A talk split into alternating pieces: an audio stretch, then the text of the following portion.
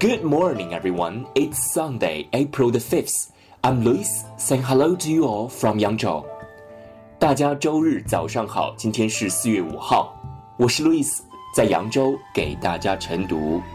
今天的中国文化特辑跟大家聊壁画 （fresco），f r e s c o，fresco，壁画。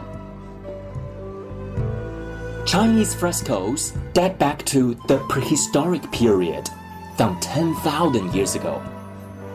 People carved images of human activities and natural views on rocks.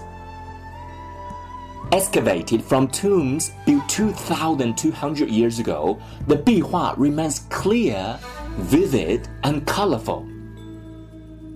Legend had it that an ancient painter drew a dragon on the wall, and when he added eyes to the drawing, the image turned into a real dragon.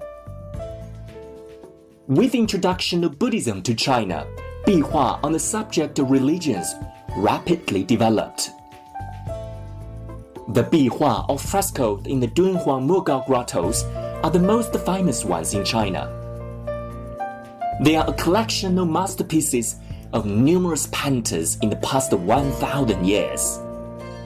They tell historical tales and religious stories. That's all about this morning's reading. Thanks for listening. See you tomorrow.